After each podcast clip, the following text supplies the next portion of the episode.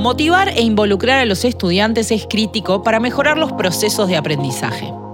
¿Cómo podemos innovar en educación? ¿A qué nos referimos con personalización de la enseñanza? La novela educativa transmedia 1930 El viaje fue el título más descargado en Biblioteca País.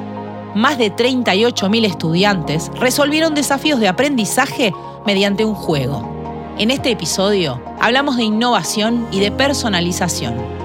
Desde Ceibal, aprendiendo del futuro.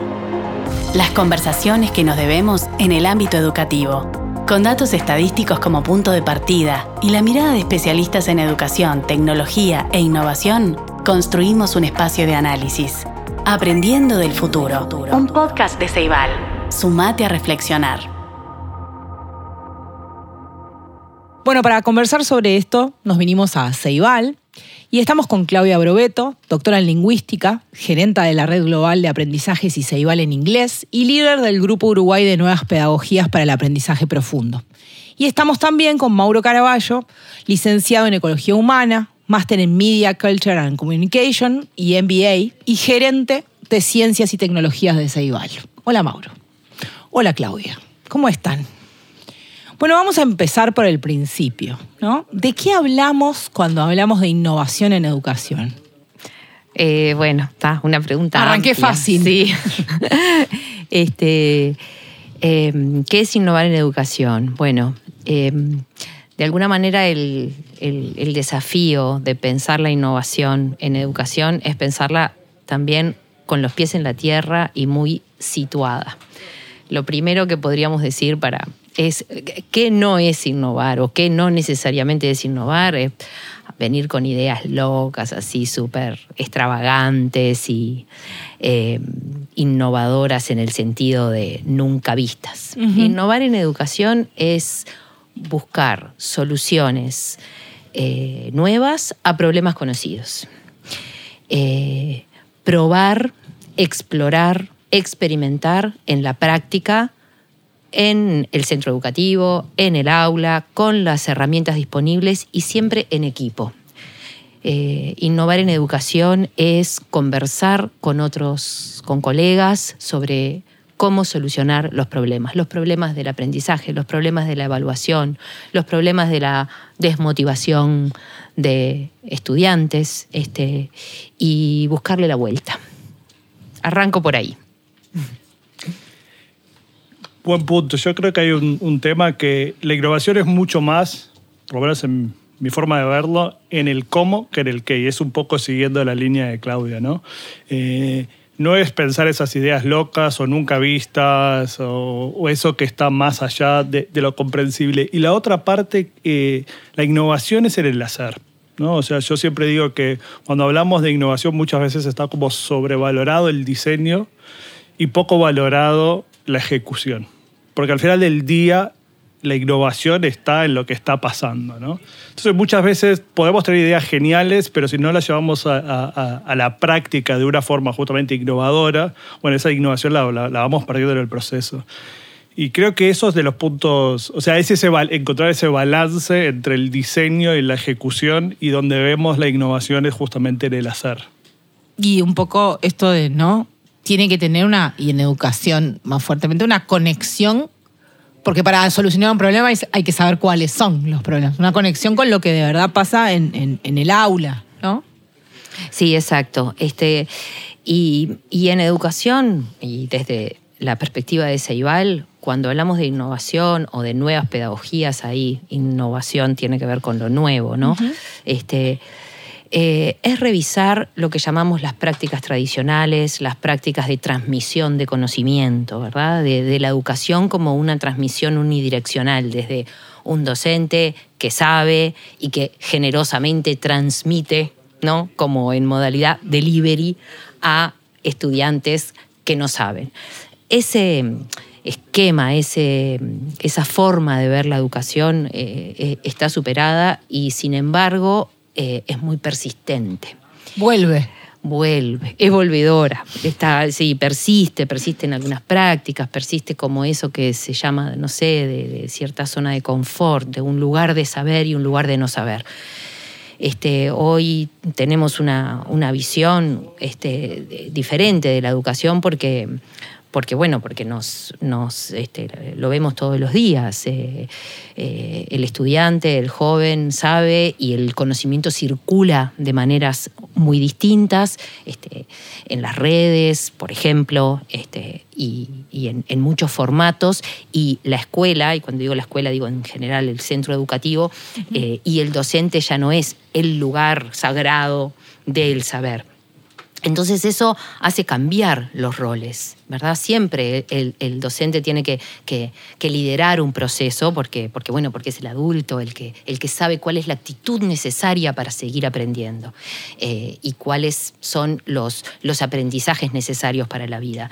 Pero, pero ya, eh, yo te diría, en, en educación, la innovación es eso, es revisar, cuestionar este, ese, ese lugar tan este, asentado de alguien que sabe y alguien que no sabe y la educación en formato delivery. Y las tecnologías ahí tienen mucho que ver, por eso Ceibal está este, muy llamado a trabajar en esa innovación. Voy a contar una cosa. Acote.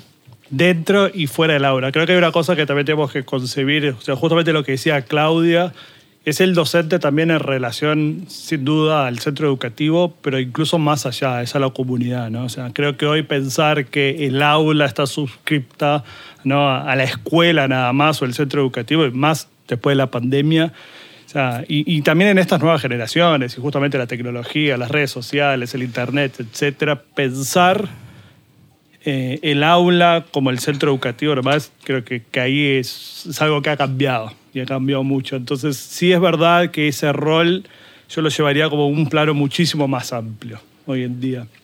Lo cual lo hace muchísimo más complejo también, ¿no? O sea, es el docente que está mediando, sin duda, en ese proceso educativo, que muchas veces son problemas del centro educativo, ¿no? Es buscar eso, pero a veces no, a veces son problemas de la comunidad o son problemas que, que incluso podríamos debatir si se dan en el mundo digital o en el mundo más analógico o en esa combinación de ambos.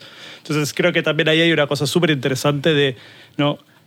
qué problematizan hoy los chiquilines y que es bien distinto tal vez a cómo crecimos nosotros problematizando y cómo vimos la educación desde ahí, no solo desde el rol, sino desde la extensión de, de la educación hoy en día y hablando de esa relación, qué problematizan los chiquilines y esa relación con el docente, hay algo de la innovación que tiene que ver con la motivación. Hablaba, parecía la palabra, solucionar la desmotivación, ¿no? ¿Cómo, cómo se usa la innovación como un motivador?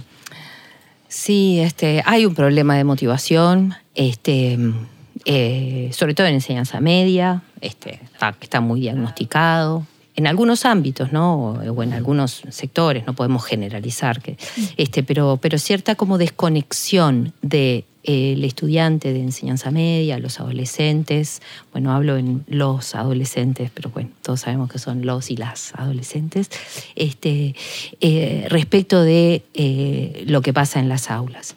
Eh, a veces la fragmentación del conocimiento en asignaturas, ¿verdad? Que no tienen este, conexión una con otra, eso genera desmotivación. Eh, eh, también cierta desconexión del currículum y de lo que se enseña y de lo que pasa en los centros educativos respecto de los problemas de la vida real. Eso genera desmotivación. Este, y, eh, y bueno, como cierta también desgaste de eh, los docentes y que, bueno, que sienten eso, que, que tal vez no su, su, trabajo, su rol, su vínculo con, con los estudiantes este, es menos relevante. Entonces, la motivación, sí, hay que trabajar en la, en la innovación, genera motivación, sí, puede ser, tenemos que encontrar bien esa ecuación, qué es lo que pasa ahí.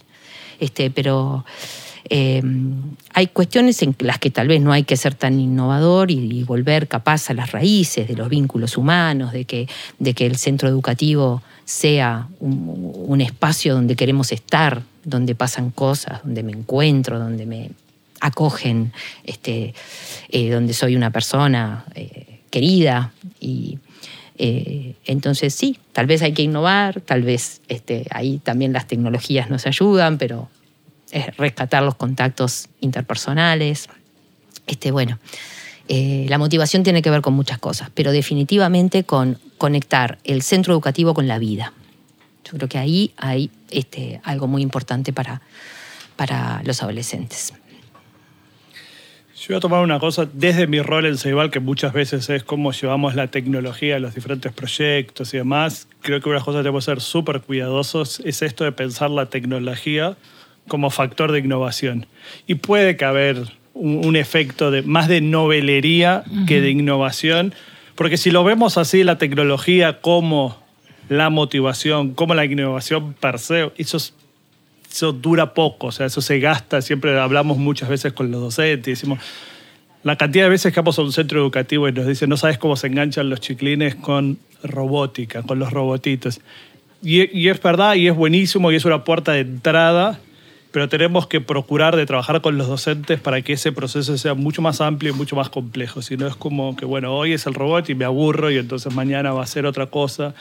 Entonces sí creo que la, la, tecnología nos brinda un montón de posibilidades de enganchar a los chiquilines en un mundo donde ellos ya vienen enganchados y donde ellos seguramente pasen gran cantidad de su tiempo en, en estos ámbitos pero es también pensar un poco de cómo la tecnología es un vehículo para y no es la innovación per se. Eh, y creo que eso a ver, es súper importante. Eh, y creo que la tecnología otro que nos hace, que un poco lo que decía Claudia, ¿no? de, cómo, cómo nos, nos presenta, y justamente ahí lo llevo más. Hoy nosotros consumimos eh, contenido de forma personal y nos enseñan de forma grupal. Y creo que ahí la tecnología tiene eh, una patita para ayudarnos eh, a personalizar un poco esta educación que estamos acostumbrados. Que tiene que ir acompañado obviamente de la propuesta pedagógica del docente. La, tecnología solo no lo va a hacer, no va a personalizar, pero sí es verdad que vivimos en un mundo donde hay ciertos sistemas que nos, nos brindan esa oportunidad de personalizar nuestros propios procesos de aprendizaje, de enseñanza, creo que ahí hay una oportunidad enorme. Creo que estamos dando esos primeros pasos, súper incipiente aún.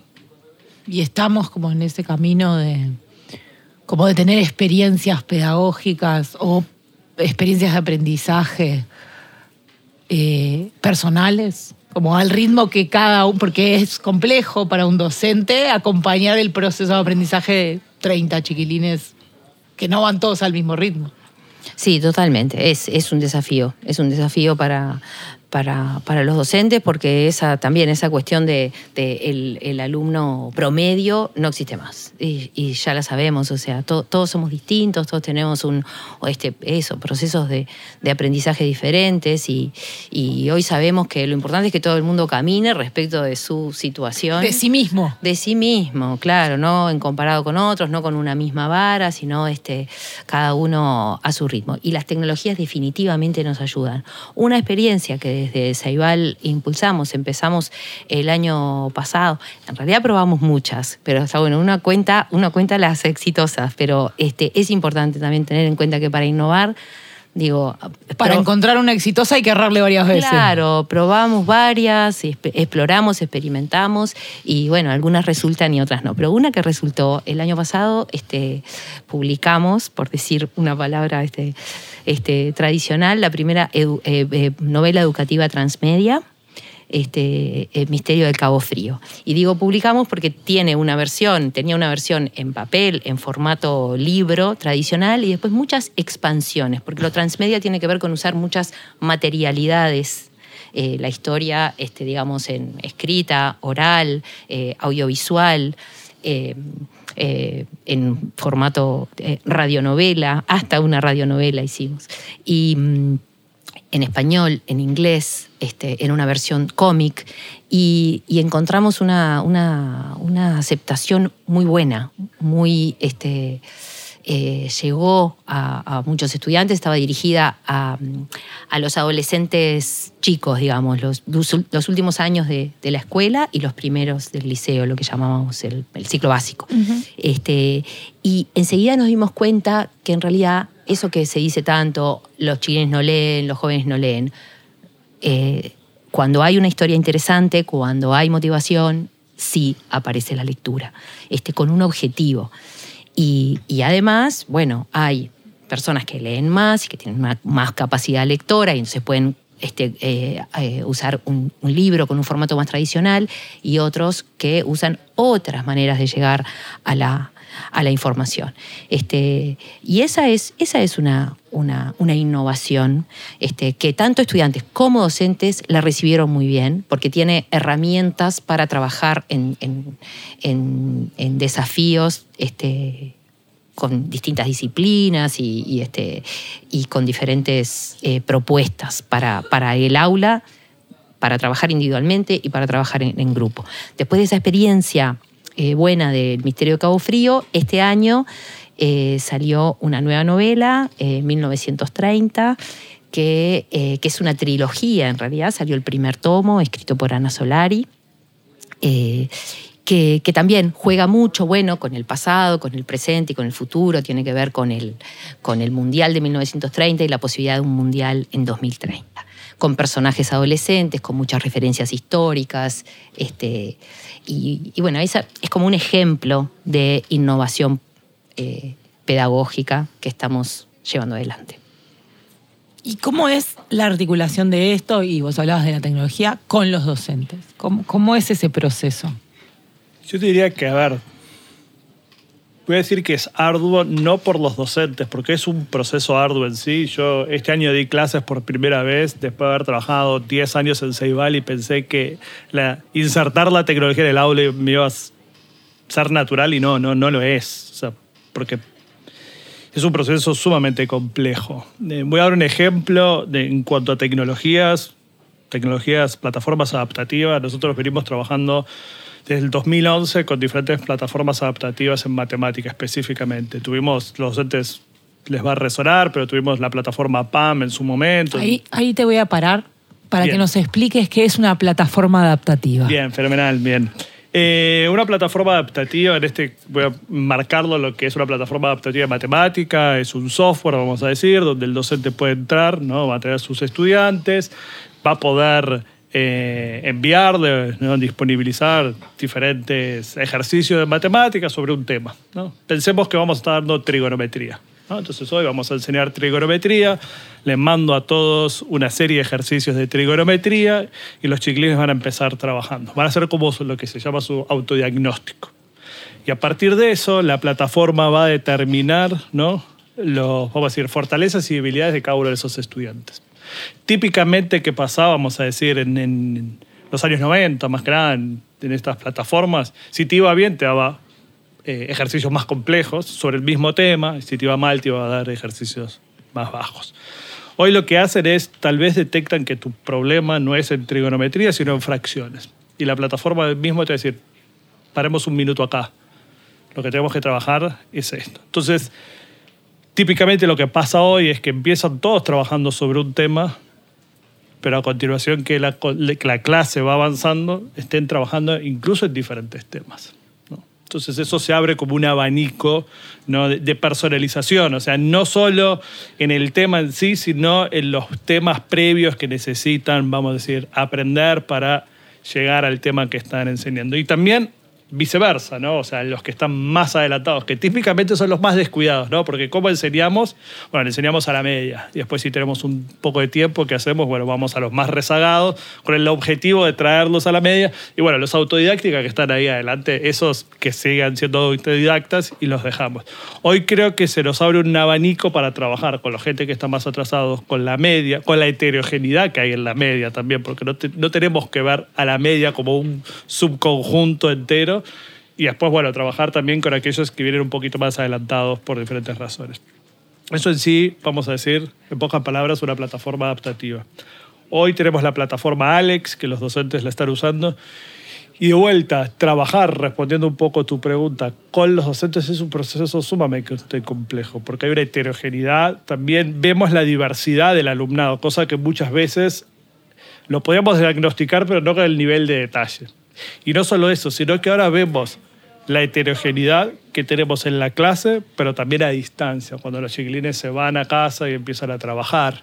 Y ahí entra otro proceso más, que cuando trabajan a distancia ahora tienen una plataforma que les da un feedback en el momento. Que eso en términos de proceso educativo es sumamente importante y, sumamente potente, porque cuando yo hacía los deberes de matemática, años atrás, hacía los deberes, te podía ir bien o mal, y no sabía hasta la siguiente semana que me juntaba con mi docente, me corregía los, los deberes, me los devolví recién ahí podía ver si me había ido bien o mal o en qué me había equivocado. Y ese era el feedback que yo obtenía. Las tecnologías están dando vuelta a eso y están acelerando esos procesos. ¿Es fácil? No, no es fácil. Los docentes fueron formados eh, en, gestionar las aulas en base a datos, indicadores. No. Hay muchos que sí lo hacen, hay muchos que están transitando ese proceso y bueno, desde Ceibal estamos también apoyando ese proceso eh, con los docentes a la par. Bueno, y estábamos hablando de los docentes, hablamos de los estudiantes. ¿Qué pasa en la familia? Que también es un factor.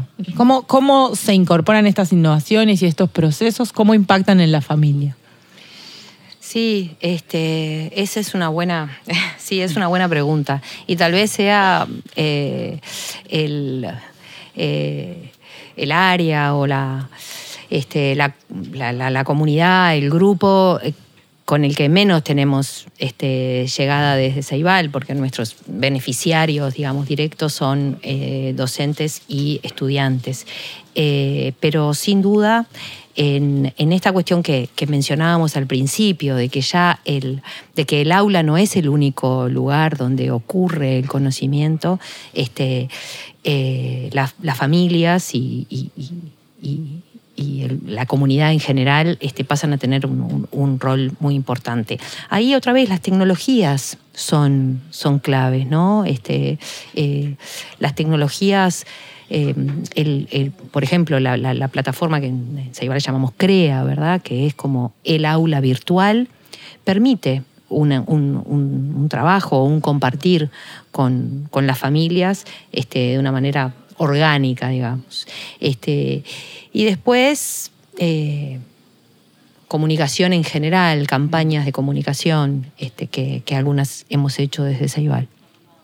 Si tuviera que decir algo bueno de la pandemia fue justamente cómo nos acercamos a la familia y cómo creo que como padres eh, ganamos mucho respeto por la profesión docente, porque justamente como decía Claudio, ¿no? la plataforma crea, entre otras tecnologías, pero sobre todo la plataforma creo que fue lo que llegó ¿no? a las familias y donde todas las familias eh, pasaron por ese proceso de usuario contraseña, loguearse, ver los deberes que tenían que hacer, ¿no? los contenidos que iban subiendo los docentes. Pero de vuelta, creo que, la, que, si tengo que sacar algo positivo de la pandemia fue cómo eh, las familias se tuvieron que acercar a ese proceso y ese proceso se dio gracias a la tecnología. O sea, sin, sin la plataforma CREA, sin otras plataformas y recursos, la computadora, el Internet, eh, cómo pudimos... Eh, eh, disponibilizar las plataformas libre de tráfico durante la pandemia y hasta el día de hoy, pero creo que eso es, vamos a decir, la fruticita de, de, la pandemia. Eh, y nada, o sea, de vueltas. No, hubiera sido posible sin la tecnología y eso creo que nos hace únicos eh, en la región y en el mundo. Sí, y en eso, ¿en qué otras cosas Ceibal le da herramientas? De este tipo, que pueden ser tecnológicas o que pueden abordar nuevas formas de pedagogía a, los docentes, por ejemplo? Sí, em, a ver, ahora estaba pensando eh, en, innovaciones importantes de, de, Ceibal, que a veces este, se trata de, eso, de, combinar cosas que ya tenemos, combinar cosas que conocemos de una manera diferente para obtener una solución o una eh, respuesta a una, a una falta, a una carencia.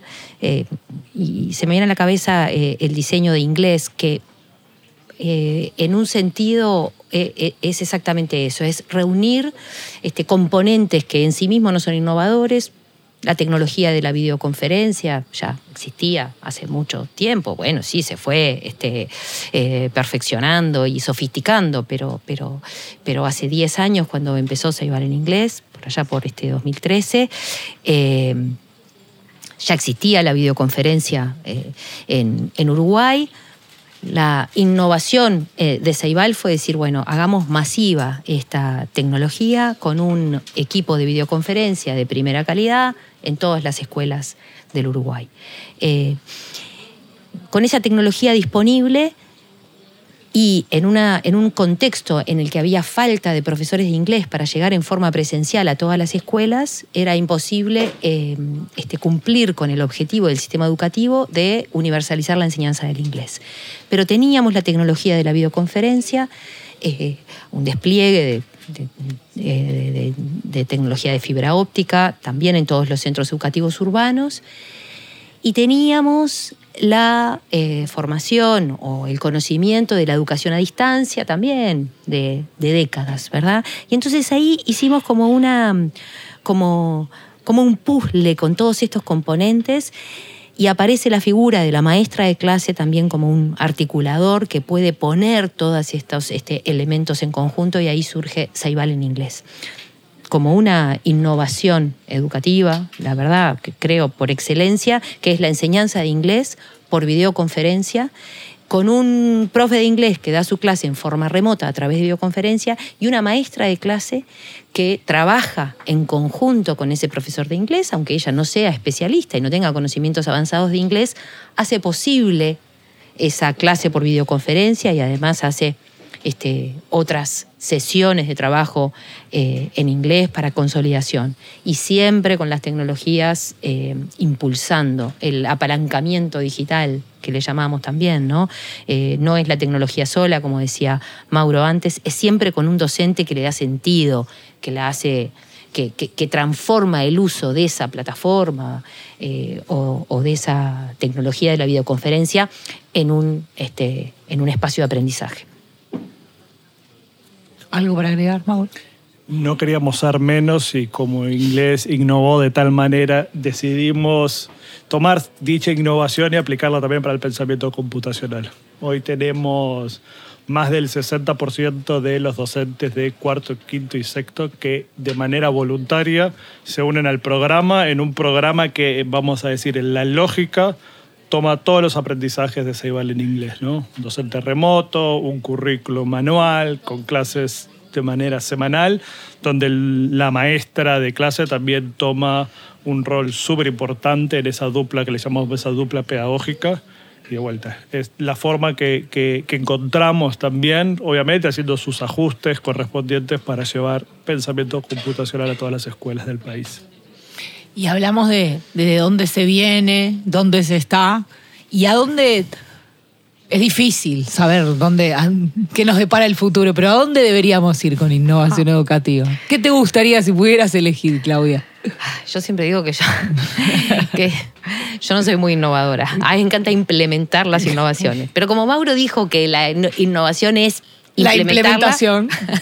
eh, sí, ahora vengo de una, de una reunión con inspectores de, lengua de secundaria, de lengua, de español y literatura, este, y, había en, el correr de la, de la reunión, este, bueno, sobre intercambio, qué puede ofrecerse Igual, este, y las necesidades de, en el área de español y de, y de literatura, y aparecía, este, fue interesante porque apareció eh, una, mm, eh, una preocupación por el impacto de la inteligencia artificial en las clases de lengua. Este, bueno, ya sabemos que con algunas herramientas y modelos de lenguaje que, este, que, este, que estamos conociendo, eh, que están disponibles ¿no? a través de la inteligencia artificial, eso tiene un impacto importante y sobre todo en lengua.